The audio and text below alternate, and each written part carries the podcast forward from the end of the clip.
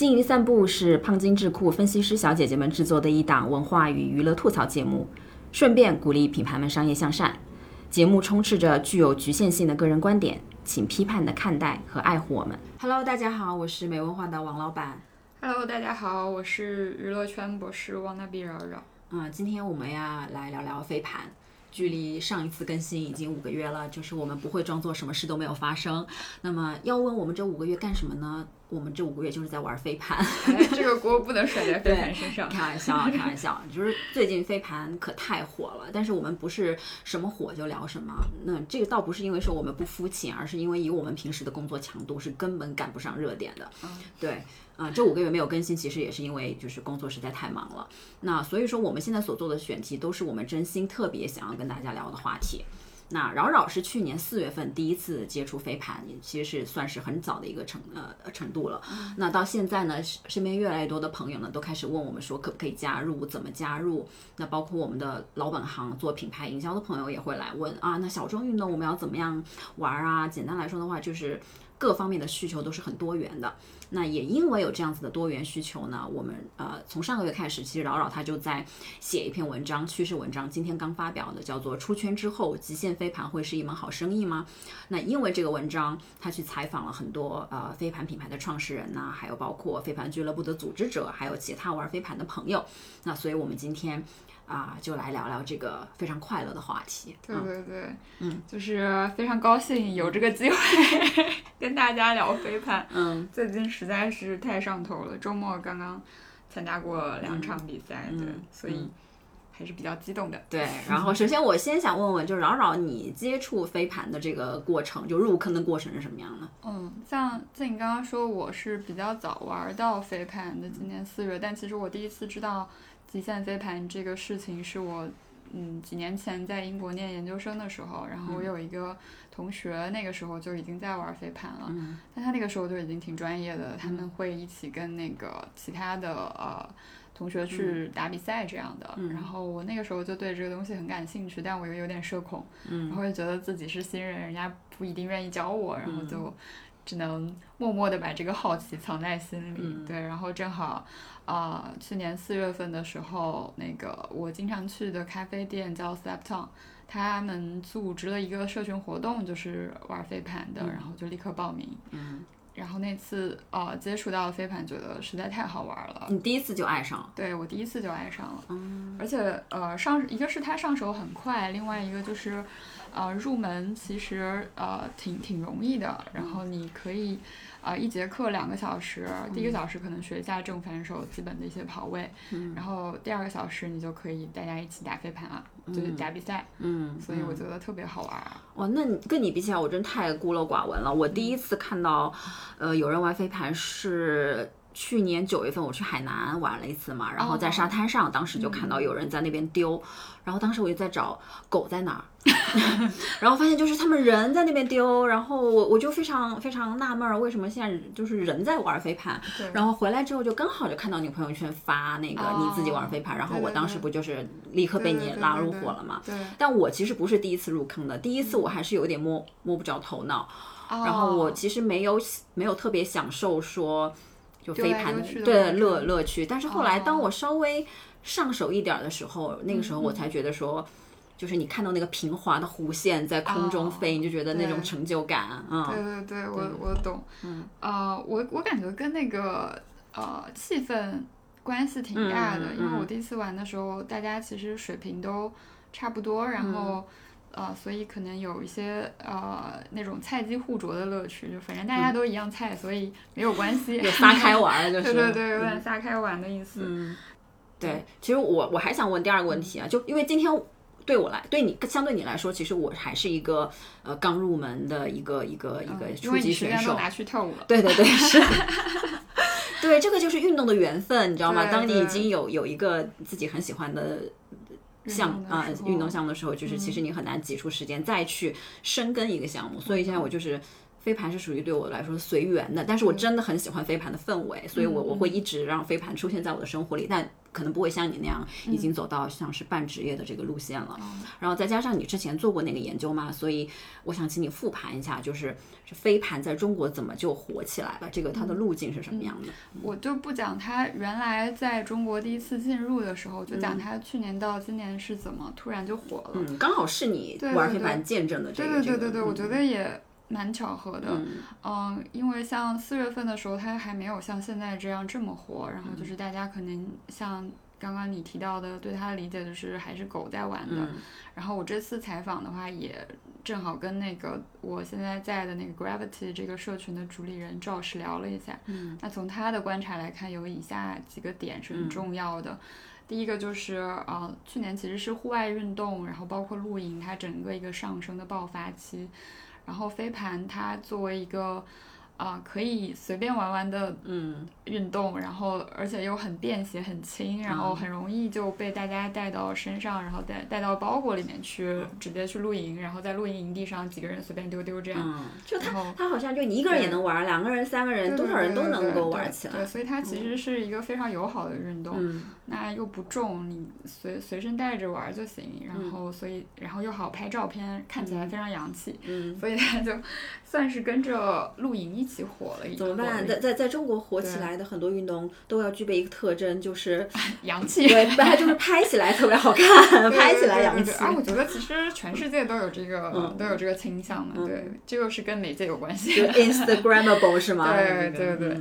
所以其实它其实一开始是影响了露营圈的这帮人，那这帮人其实他又是比较潮流的那一些人，所以其实。啊，他比较垂直的影响到了潮流人群和露营的人群。嗯。然后呃，后面 Josh 跟我讲说，还有另外一个契机是呃去年的一些线下市集。嗯。他呃，Josh 其实原来是那个上海的一个竞技俱乐部叫上海之翼的教练。嗯。那当时安高若就是一个运动品牌。嗯。然后他们要做线下的运动市集，于是就邀请了 Josh 和他的那个呃朋友一起去做飞盘的一个推广和介绍。嗯。那他除了极限飞盘之外，还带了飞盘高尔夫去。嗯。啊，然后他在那个活动上就放了一个。二维码准备给俱乐部纳新，嗯，当天好像就进来了很多人吧，然后就没没没过多久就发展到了一个二百多人的社群，然后那个时候他就觉得，哎，这个人群这么垂直，那他正好也想尝试一下做做一个社群，嗯，所以就做做了 Gravity。嗯，安高若其实也是我们的好朋友，他们他的那个品牌主理人新源之前也接受我们采访，对对对，然后其实呃。正好有一个趋势，就是我我们也写过的，当时还采访了青山周平嘛，就是其实线下体验，对吧？因为因为因为疫情的关系，现在人们其实特别格外的渴望线下的这种真人的体验的互动，所以又会有很多这样子非常好的市集的出现。嗯，大家其实希望在线下产生这种比较真实的接触和交流。嗯，所以这个也是为什么这两年我们可以看到，不光是呃不光是社群，其实市集也是越来越火的一个状态。因为除了安高若，像伍德吃托克，然后他们其实也把那个飞盘纳入到他们自己的那个市集里边去，然后又接触到了更多的比较想要尝试新鲜事物的年轻人，嗯，然后这群人呢，刚刚好又是小红书的主力用户，所以其实像周想说，呃，非常生活方式，对对对，媒体的助推，呃，对着飞盘出圈也是非常关键的。像小红书他们啊，去年年底开始做那个飞盘联盟。嗯。那所谓的飞盘联盟就是，呃，他邀请全国各个城市的飞盘社群，然后入驻到小红书。嗯。在小红书上分享一些飞盘的攻略，然后飞盘的穿搭，就反正就是和飞盘相关的内容。嗯。啊，然后去呃做一个进一步的助推和科普。嗯。所以啊，他们。他们好像哦，他们还做了那个一个一个生活方式类的综艺嘛，然后张钧甯也在那个节目里，然后他们请来了 Josh 去教张钧甯怎么玩飞盘，像抖音他们也做了一个这样类似的综综艺，然后他们那个是周迅和阿雅他们一起的，也是 Josh，也是 Josh 教。就是上海飞盘界，除了 Josh 还有其他的人吗？就是还有很多人，但是因为他比较专业。OK OK。对，他以前是那个带过那个国家青年队出去打那个世界比赛的。哦。所以他其实这个资历是嗯，还有专业的资质是在那里的嘛，嗯嗯对，稀缺人才。对，而且赵是个人魅力也很强，又长得帅，所以 我仿佛找到了真正的原因。对对对，来了来了，我的偶像赵是，也是我的教练。嗯嗯，就因为我我自己，我虽然不像你那么频繁的去去玩儿，然后还去接受专业的训练，就我自己，但是我们其实是在同一个飞盘群的嘛。对对那个群是我参加过。就是最夸夸的夸夸群，它明明不是一个夸夸群，但是就是达到了夸夸群的效果。我觉得任何就是怎么说呢，社恐或者说有回避型人格的人都可以在在这个 飞盘社群得到治愈。对对对对，大家真的不管是场上还是在呃群里面聊天，都非常的鼓励，还有正能量，然后。而且大家真的好幽默，然后有非常多的表新奇的表情包，然后每天虽然我不玩，不怎么跟你们一起玩，但是我都会去 群里面收割表情包。蚁人不来倒是挺常出现在群聊里。周周五的比赛我会去。嗯对好好，嗯那我就放心了。对呃，你自己是你觉得飞盘打动你的是什么？哦，像你刚刚说的，呃，这个正向的反馈，我觉得还有整个的氛围是非常重要的。嗯嗯，这个是我觉得我能从十月初第一次和他们玩开始，然后一直到现在，呃，一直玩到现在，还不断的拉我的朋友到那个群里边一起玩的一个非常重要的原因，因为他们人都非常的好，就是，然后这个对对对，我要说一下，这个群里面呢，我们现在已经有个叫做那个扰扰家族的后缀了，就是所有被扰扰拉进去的人，我们都会在我们的昵称里面前面加上一个扰扰部落还什么人家哦扰扰家族。对，现在已经没有了，现在也没有了。就是我记得被被你朋友吐槽过，好像那个小什么小学生，就是在 QQ 上搞那种 family。对，就是嗯，我要说一下我怎么进这个群的。嗯一开始其实是。呃，刚好我们在那个主播的群里面嘛，然后正好有个节目是聊到了飞盘，然后大家就在那个群里面开始一些延伸的话题，嗯我就说我也想玩，然后正好那个另外一个主播叫携带，他就拉我进入到了他们这个群里边。嗯他们本身就是一群好朋友，一起以前一起玩那个长板的好朋友嗯，做的一个这样的群。携带跟老黑。对对对，嗯。像群主，嗯。呃，老黑他其实是那个纹身师师，对。他自己本身就有很多这样比较有意思的朋友，还有那个客户，嗯。所以大家一起就那种平摊场地费一样的玩起来，然后嗯因为之前一直在一个非常小的大概五人制的足球场玩，然后大家想去大场地，但是场地费又挺贵的，所以嗯，我就一直拉人进去跟大家一起摊场地费。对，我觉得特别有意思的是什么呢？啊，对这个问题，待会儿你还你可以接着回答，就是哦飞盘哪里吸引你的？就是我我我们加入那个群，其实它一度人数变得非常多，就是它增长的特别快。但是呢，老黑跟携带他们就觉得说，又清理过一次，就是反而就是把把我们拉到一个更小的群里面。嗯嗯嗯，我觉得这个就特别有。怎么说呢？就是有长远的这个眼光吧，因为其实当你一个群迅速扩张的时候，其实会有一些不那么相关，或者说他慢慢慢慢已经脱离这个这个运动的人出现，这个其实对于群的这个氛围是影响是挺大的。所以当时就是我们又收紧了一个小群，对吧？对我后来也跟他们聊过这个事情嘛，然后啊、就问了他们原因，然后他们说就是觉得呃，因为本身就是不是想把它做成一个盈利的组织，就是想跟自己的朋友一起玩，嗯。所以一开始也没有想用它赚钱，就是氛，但是氛围是很重要的，对于他们来说。嗯。然后有一段时间飞盘特别火，然后那可能很多人人拉人，然后拉进来很多其实他们自己也不认识的人，嗯然后这些人可能也没一直没来参加活动，嗯。他们其实觉得对于呃就是已经变成了不是自己最初设想的那个样子，所以就又重新做了一次这样的调整吧，嗯然后觉得这个其实对于。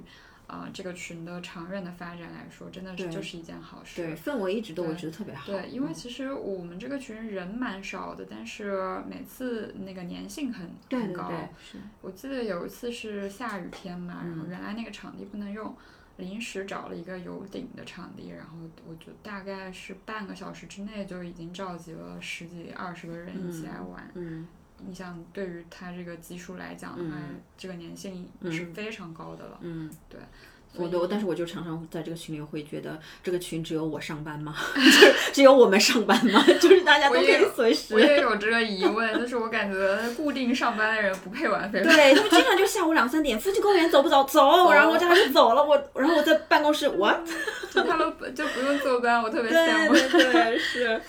啊，回到回到刚才那个问题，就是飞盘吸引你的地方嘛？就除了这个群的氛围。然后飞盘的精神是吗？对对对，其实就是飞盘精神。然后之所以会有那样的氛围，就是因为飞盘它自己是有一个文化的。然后这个文化，我觉得可以可以简单粗暴的理解为，它是从飞盘精神这件事情上来的。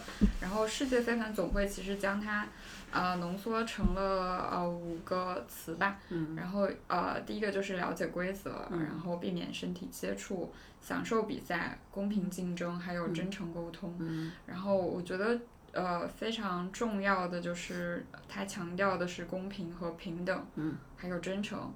就是大家呃有什么问题，就像在场上发生争议一样，飞盘比赛它跟其他的竞技运动啊的一个很大的区别就是它是没有裁判的，没有一个人判罚你到底应该怎么样。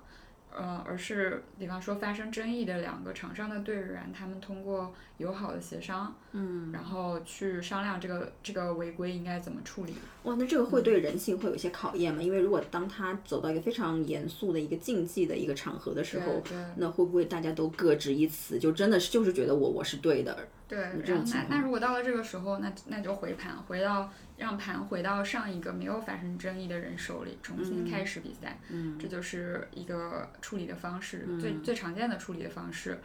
所以，因为其实竞技运动，你很你如果一上头之后，你很想赢，然后你就会发生非常激烈的冲突。这个经常有像冰球，他们还可以打架的。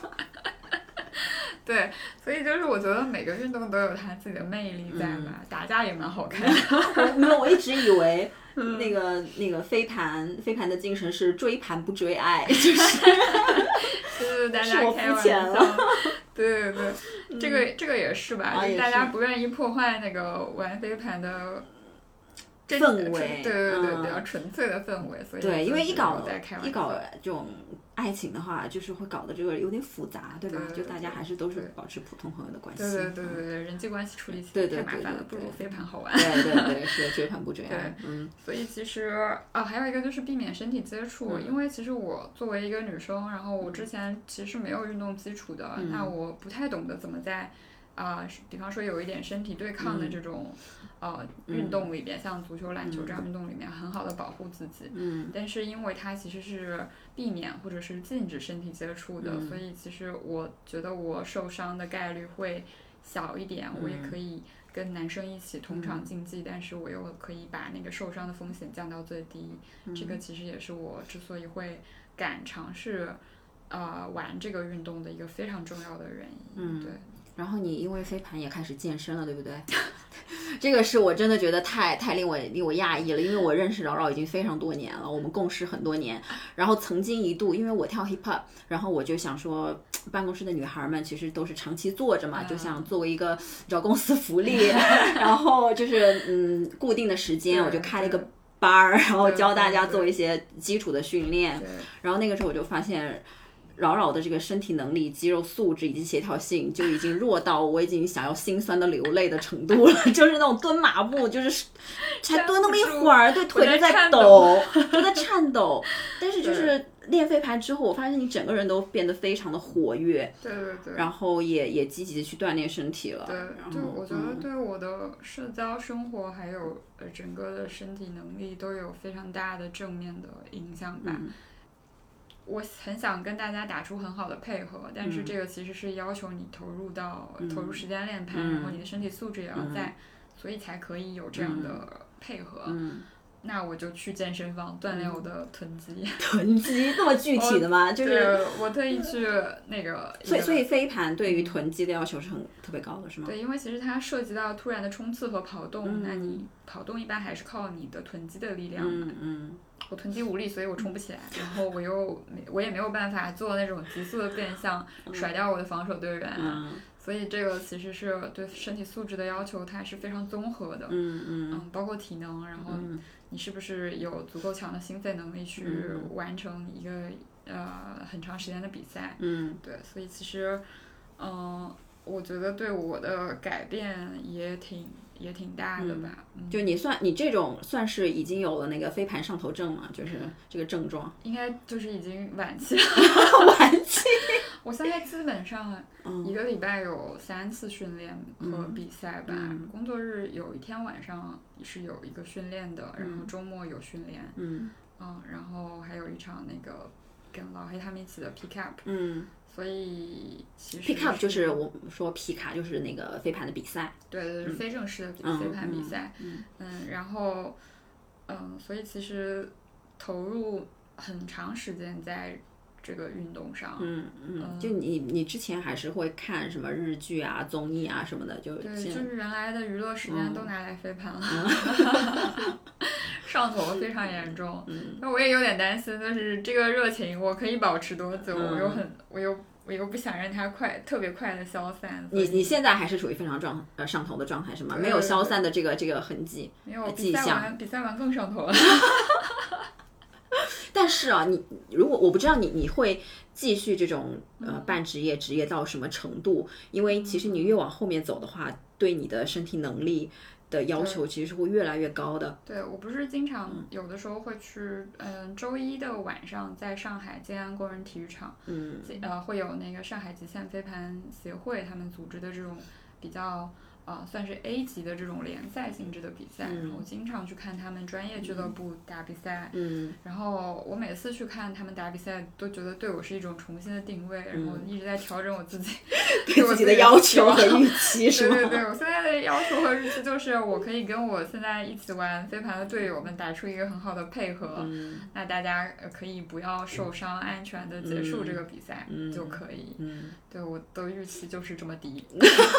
你刚刚说我半半职业，我都有点害怕，其实没有的，我不配。那你这算是这算是什么呢？就还是业属于业社会玩家，对社会玩家里面比较稍稍稍稍微职业一点点哦一点点，哦会出去打一下那种在足球场的七 v 七的，对，就俱乐部之间的一些对。对对对，可能会有社群之间的这种对抗。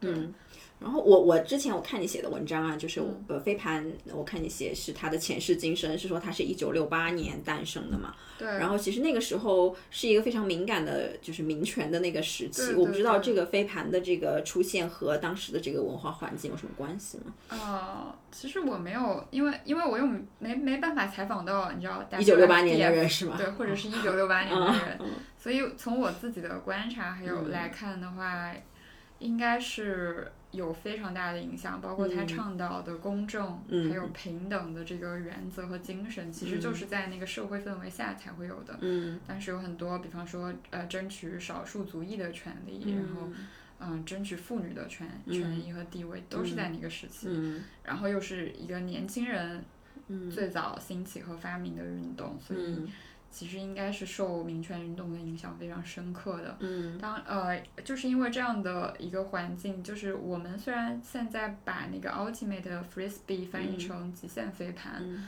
但是其实也有一种声音是认为它应该翻译翻译成终极飞盘，因为它强调的公正还有平等的这种啊呃飞盘的文化和精神，其实是呃竞技体育追求的最终的一个目标，一个最终的形态，就是在公正和平等的基础上去嗯呃追求更好的表现。嗯嗯，对，它可能嗯是一个这样的状态。嗯，因为飞盘，我我听就是群里面我们玩的时候，教练其实也会讲嘛，它是它的规则是综合了足球、篮球和橄榄球的规则。嗯，但是相对那些运动呢，就是飞盘，我觉得对于女性来说是特别特别友好的一个一个运动。对对对对对，因为就是避免冲撞撞嗯，对嗯你没有身体冲撞，你受伤的风险就会比较低，然后女生也可以发挥自己的技术嗯和特长，因为它其实有要求你有要有一定的灵活度，然后他又有战术，其实对于这种对于场场上局势的观察，然后还有理解，是一个非常高的要求。然后女生其实在这方面。可能能力还要更强一点点哦，对对对对，所以其实，嗯，就是它它不仅是要求身体的素质，然后还有其他的素质，嗯嗯，要求的都比较全面吧。对，所以对女生蛮友好的。就你刚才也讲到了飞盘的一些文化嘛，然后就是我我也我也非常认同飞盘是一个有底蕴、有文化的这样的一个一个一个运动。那其实。呃，我们之前包括我自己跳 hip hop，还有我、呃之前做关于滑雪的这个一些研究。那当时我们采访了 Burton 中国区的首席执行官 Craig，然后上个礼啊、上个月我正好也是采访了 Nobody 的创始人 Ricky，然后他们其实都提到了一个一个问题或者一个矛盾吧，就是。就像所有的街头文化这样的舶来文化一样，它其实来到中国之后呢，会有一个矛盾，一个是呃，所有文化的东西它其实都是需要时间沉淀的，嗯，那但是呢，在中国我们有一种所谓的中国速度，啊这个之间其实是会有一些角逐和矛盾的，然后就形成很多。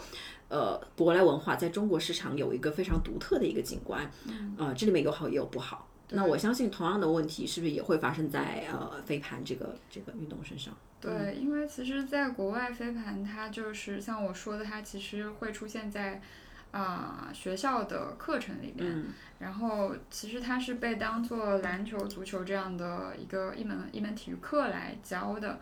所以其实它的呃基础是一个竞技体育的基础，嗯，它本身也是一项竞技运动。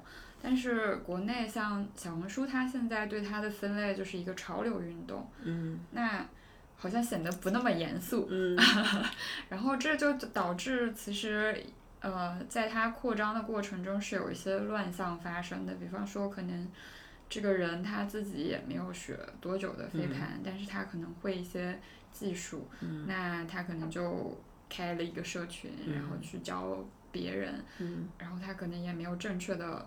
啊、传递飞盘精神和飞盘文化到底是什么、什么东西，嗯。然后他可能会带歪一批新人，对。这个，对于整个运动，如果往长期和长久去看的话，可能是一些不好的嗯东西。嗯嗯，但是我又另一方面，我又觉得，呃，这个是你没办法控制的。对对对，对他，他他自己野蛮生长的话，你其实他就是有这个热度，他就是这么吸引人，那你只能接受这个热度，然后然后嗯就是有好有坏吧，嗯我觉得。嗯嗯嗯，这个其实跟滑雪特别像。呃当时呃，不是跟 Nobody 的创始人 Ricky 聊吗？然后他就提到说，在中国，呃，因为他其实他的生意在中国和美国都有，所以他可以看到这两地的滑雪的一个文化和市场的一个不同的地方。然后中国有很大的不同的地方，就是我们有很多室内滑雪场。啊，嗯，那其实滑雪这个呃运动的文化本身是鼓励大家去探索人和大自然的关系，所以它其实都是在山里、森林里去去去滑雪的。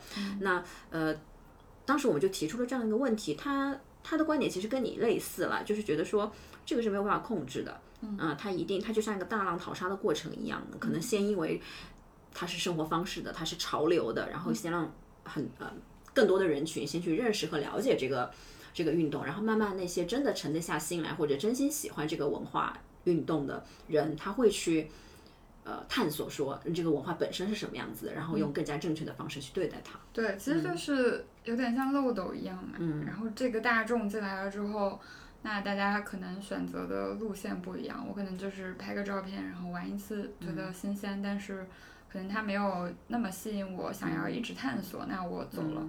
这个就像我跳 hip hop 一样，然后 走了，走了。然后另外一部分人就是觉得他想提升他自己的技能，但是他又知道，就像我，我知道我的水平够不到竞技的那个标准，但是我又想一直跟朋友玩下去，那我可能会选择打群社群的比赛。然后另外一部分人他可能比较年轻，身体素质也好，那他可能就去选择进入到竞技的队伍去打竞技的比赛，以后甚至是代表国家队去参赛也是有可能的。就是我觉得可能大家。嗯，会根据自己的对于这个运动的理解还有热爱去决定到底走哪条路。嗯，所以我觉得对于整个运动的发展来说，肯定是还是好事。嗯然后像你刚刚说的那个场地的问题，其实我在跟那个 XCOM，就是他们是专门做飞盘的一个品牌，他的那个呃主理人聪一。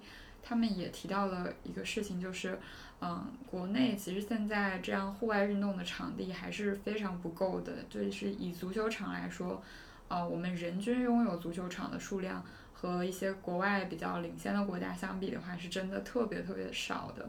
就是你没有场地的话，其实就没有这个运动的氛围。就是当大家当当路人看到你在玩这个运动的时候，然后他才会想要好奇，产生好奇，然后才会想要加入。这个其实是大家对运动的一个初始的这样的一个了解的好奇心和欲望。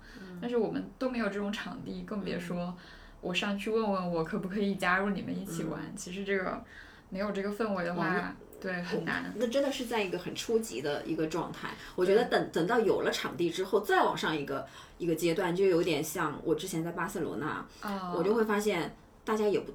他都不在足球场踢球，他就是在他们就是邻居的街道、街区随便拦一个，然后就开始运球，开始对玩儿，他就已经是对。完全是他们青少年生活的一部分了。对对到那个程，度它就可能像我们刷短视频一样，这个东西它它的要求很简单，对吧？你可以触手可及的一个一个运动，嗯它的氛围就在那里，嗯，那你肯定是可以。对。那我们就现在还在更低级的阶段，连场地、基本的场地都对对对，因为这个东西是基础，你没有这个场地的话，你没有办法做这个运动的。嗯虽然我已经说飞盘是一个非常不要求场地的嗯运动了，但它还是会面临这样的问题。嗯像就是哪怕没有呃足球场，我们公共的草坪都非常的少，然后嗯可以让你踩上去的更少，嗯，对吧？嗯这种其实是一个比较现实的嗯，那你觉得挑得？战吧？就是除除了场地之外啊，正好讲到这个这个话题，就是它整个产业链它是一个什么样子的链条？它上游、下游都需要哪些？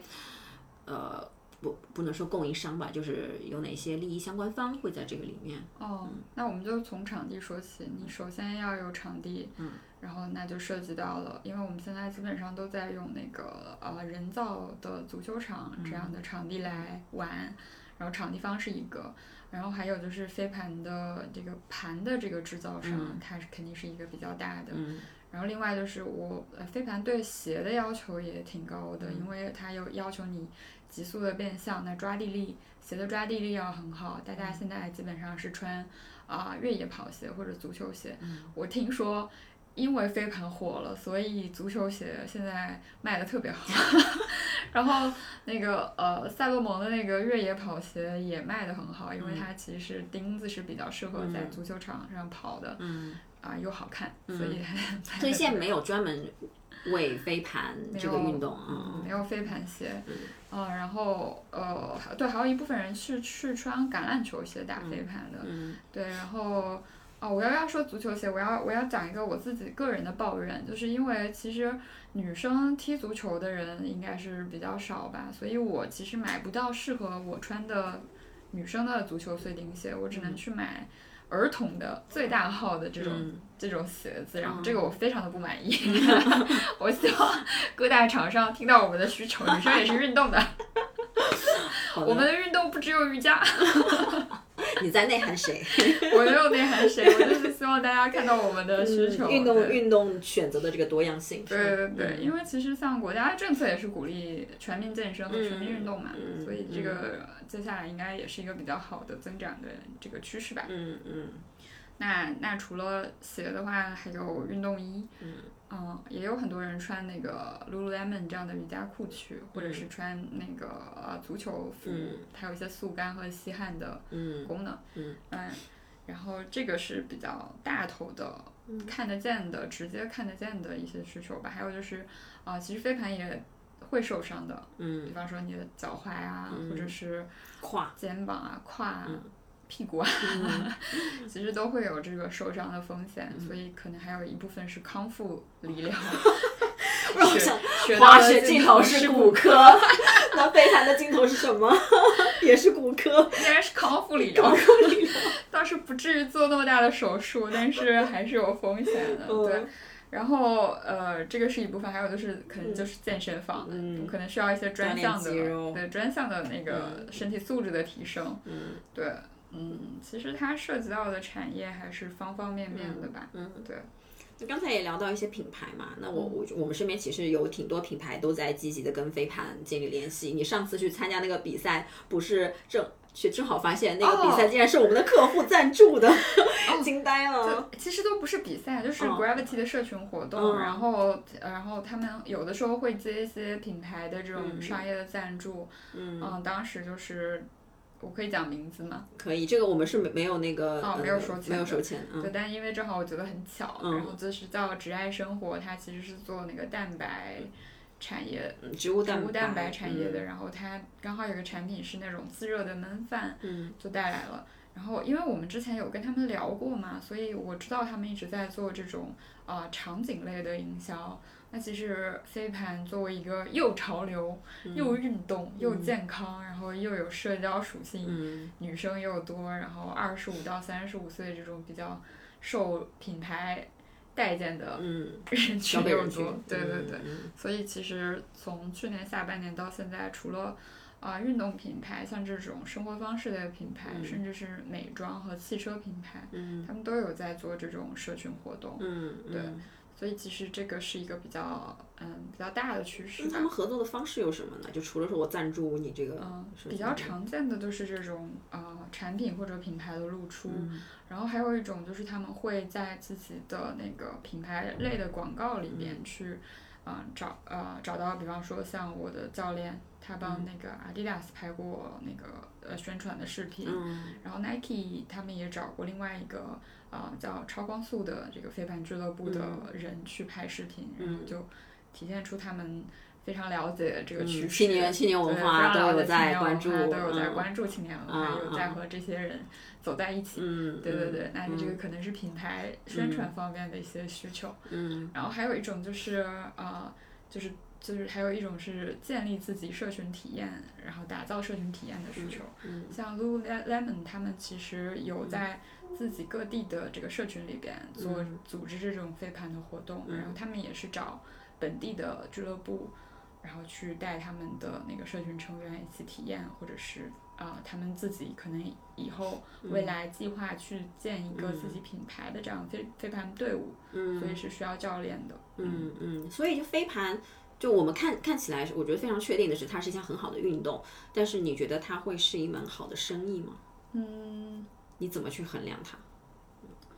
我觉得有机会做做一个很好的生意，但是可能它不会像滑雪这样这么大，因为其实我刚刚跟你盘了一下，我们用到的这些道具和场地都蛮便宜的，比起滑雪，我知道滑雪蛮贵的，因为那个不管是从设备还是说它要求的这个穿着，还有场地的要求来说。还有专业度，包括它危险程度，嗯都不会像滑雪这么的，这么的要吧？对，或者是这么的有前景。嗯，但是它可以作为一个聚拢人群的呃运动，然后那可能这群人聚聚聚集起来，这群人带再带他们去尝试其他。各种各样的小众运动也好，或者是呃品牌体验也好，这个机会我觉得还是挺大的。那飞盘这个运动，它其实是已经，比如说在一些大型国际的运动赛事里面进入它的专业的这个赛事的领域了。那它其实就是，比如说它会像足球或者篮球一样，进入一种俱乐部职业化的这样的一个。嗯，一个道路。像国外其实是有，美国它是有一个叫 AUDL 的联赛的，这个联赛是有转播，嗯，然后就是像一个职业联赛一样，它也有赞助商，嗯，然后他们的队员可能都是专业队员，嗯，然后做专门做这种竞技运动的，嗯，然后呃，但是国内其实基本上属于为爱发电的一个状态，大家就是喜欢这个运动，所以那自费的。嗯，报名去参加比赛，然后没有赞助，然后那，包括赛事的组织者，他们也是兼职来做这件事情的，也赚不到钱。那比如说像你提到的 Gravity 啊，这种超光速这种，他们的盈利方式是什么？那肯定有一些品牌合作，然后还有一些就是我们报名其实是有报名费，然后有教呃摊掉那个教练和呃费用和场地的费用，可能还有一部分盈利，但是其实那个。也蛮微薄的，就是对我觉得可能大部分还是看商业赞助这一块，嗯。嗯，然后呃，反正现状就是这样的吧。嗯但是我觉得可能要先把它做起来，然后再去想嗯未来的事情。嗯对呃，不过飞盘有一个比较呃前景比较光明的事情是，二零二八年洛杉矶奥运会嘛，嗯然后飞盘其实是在美国诞生的，然后呃每一年奥运会它那个举办国都有一个特权是可以去提报。就是一个一一项一项一个项目，然后嗯作为那个奥运会的项目，嗯那其实呃呃 WFDF 他们在努力的推进那个飞盘进入到奥运会。嗯一旦它成为奥运会的项目之后，那后边的一些发展其实是前景还是比较可观的。那就是下一个足球、橄榄球的这样的运动，你包括你嗯，赞助、转播，然后你们会员的转费呃转会费，哇，你们会觉得非常值钱吗？柔柔，希望 先练练好你的臀肌，还是有望成为明星球员的。希望希望希望可以吧。好的，我我基本上满足了我的这个好奇心了。好呀好呀好呀，嗯，好的，那谢谢大家，谢谢大家啊！如果大家想要加入飞盘组织的话，可以在我们的博客下边留言，我会给大家推荐。对，然后说不定就会把你拉那个拉入群，然后成为扰扰家族的一员。对，或者是介绍你到呃 Josh 那里去。好的，谢谢大家，拜拜拜。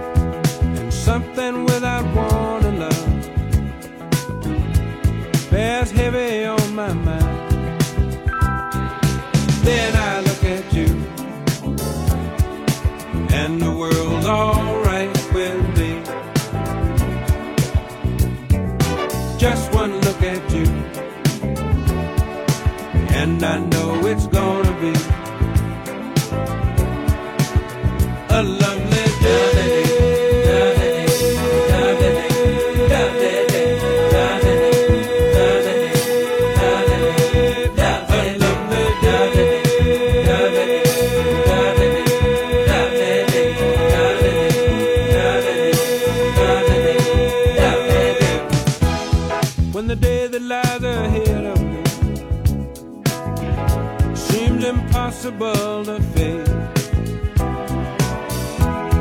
When someone else instead of me always seems to know the way. Then I